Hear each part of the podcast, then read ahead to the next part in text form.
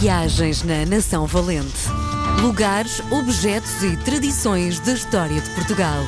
Com Helder Reis. Dia de recebermos na RDP Internacional o grande comunicador Helder Reis, conheci por causa uh, desta obra que ao longo dos últimos meses temos dissecado na tarde da RDP Internacional, Nação Valente, lugares, objetos e tradições da história de Portugal. Helder, bem-vindo! Ora, viva! Tudo bem? Tudo ótimo.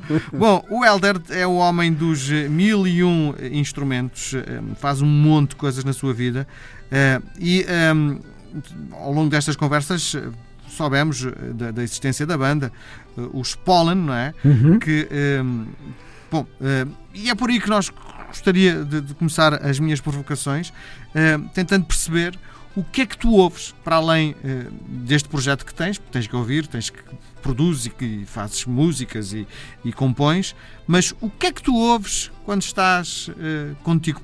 Olha, olá a todos.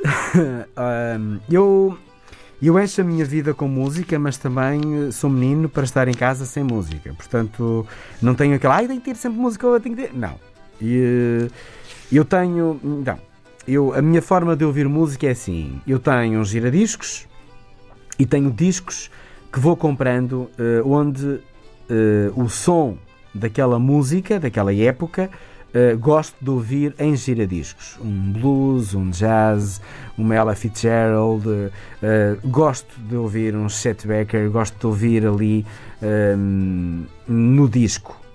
apetece-me, apetece-me ouvir. Portanto, há uma sonoridade que eu gosto de pôr no disco. Um, no jazz, um jazz antigo, um jazz dos anos 30, 40. Uh, tem um disco incrível da Amália também, o Busto, me apetece ouvir lá. Portanto, há um tipo de música que eu gosto de ouvir lá. Depois, uh, como tenho, tenho uma aplicação, aplicação de música. Uhum o Spotify. Uh, gosto muito de descobrir músicas novas e, e aí já ouço uh, numa outra uh, aparelhagem com mais som, com mais potência. Epá, e agora até estou a ouvir bastante Billie Eilish, estou a ouvir o último disco de Miley Cyrus, que é espetacular. Um, mas também, por exemplo, gosto muito. Ontem à noite estive na cama a ler um bocado, um bom bocado, e estive a ouvir um clássico que eu adoro, um Debussy, ou então estive a ouvir, também estive a ouvir um Tenho a minha seleção de música clássica, fiz várias pastas, portanto, vou dividindo a minha música pelos aparelhos onde a ouço. Sim. Porque o e no som, carro ouves? No carro, no carro ouço, olha, no carro tento ouvir uh, notícias quando a viagem é longa para uh, me ir inteirando um pouquinho mais. Uh, sabes que eu, relativamente às notícias, vou, leio, recebo vários jornais, mas estou muito desencantado porque muitos deixaram o papel e agora voltaram de uma forma um bocadinho uh, fraquinha, e, mas eu era um cliente diário de jornal em papel. Sim. Que era uma forma ótima de, de, eu me inteirar de muita coisa. Uhum. Mas não gostas do, do regresso do, do, jornal que voltou em papel, é isso? Uh, fiquei muito feliz uh, por ter voltado, o diário. Sim, mesmo, uh, Diário de Notícias. Fiquei um bocadinho desencantado, porque queria um bocadinho mais mas uh, já voltou em papel, o que já é coisa boa. Mas desafio uh, a serem um bocadinho mais audazes. Muito bem. Bom. Olha, até cruza bem com quem te vou falar, que é a figura do Zé Povinho, toma lá, que era uma, uma, figura bastante audaz. E é uma figura que eu, eu, olha, eu gosto muito do Bordal Pinheiro. quando nós falamos do Bordal Pinheiro, localização temporal, que acho que é muito importante quando nós falamos de uma figura histórica, 1846-1905. Portanto, estamos ali numa fase uh, um bocadinho atribulada do nosso país. É um homem que foi imensa coisa. Tu dizes que eu fui muito, então olha lá o bordal. Foi caricaturista, ilustrador, ceramista, autor de banda desenhada, editor, figurinista. Bem, e é tido como um dos grandes, se não um grande artista do século XIX até os nossos dias. Portanto, diz-me lá o que é que falta no currículo deste homem. Sim. E com um sentido de humor é extraordinário. Eu não sei se sentes isso, Miguel, mas eu acho que Quanto mais humor nós colocarmos na vida, mais a vida é leve. Em Santo Tomé, as pessoas diziam muito uh, levar a vida leve, levezinho. E é uma expressão que eu trouxe comigo para o coração e para a vida e para sempre. E eles levam levezinho com, com um sorriso no rosto. eu não sou, eu confesso, eu não sou um tipo de piada fácil. Eu não gosto muito de filmes de, de humor, eu não gosto muito de. Não sou um grande fã. O que é que te faz rir? Opá, faz-me rir as coisas inusitadas, percebes? Uh, de, dia a dia que eu não estava à espera. Uh, as coisas não programadas uh, fazem-me rir.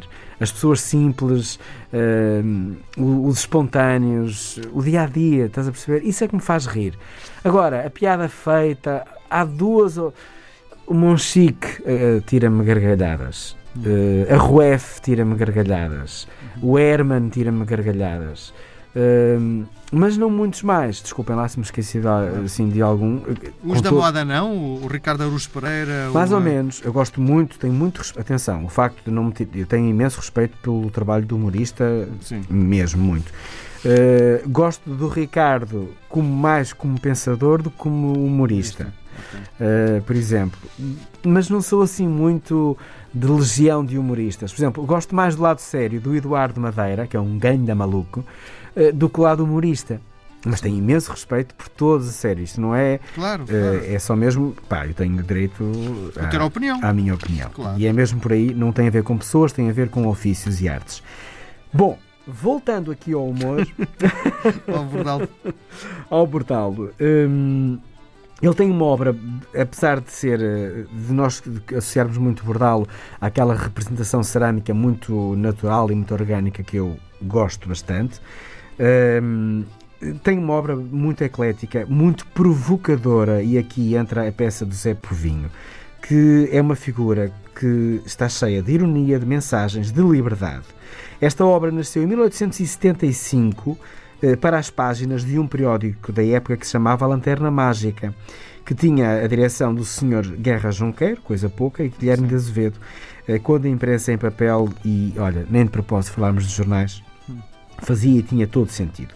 Na primeira vez que apareceu, eh, foi nas festas populares. José era abordado para um peditório a favor de Santo António e foi assim a primeira vez que ele apareceu e foi logo criticado e censurado.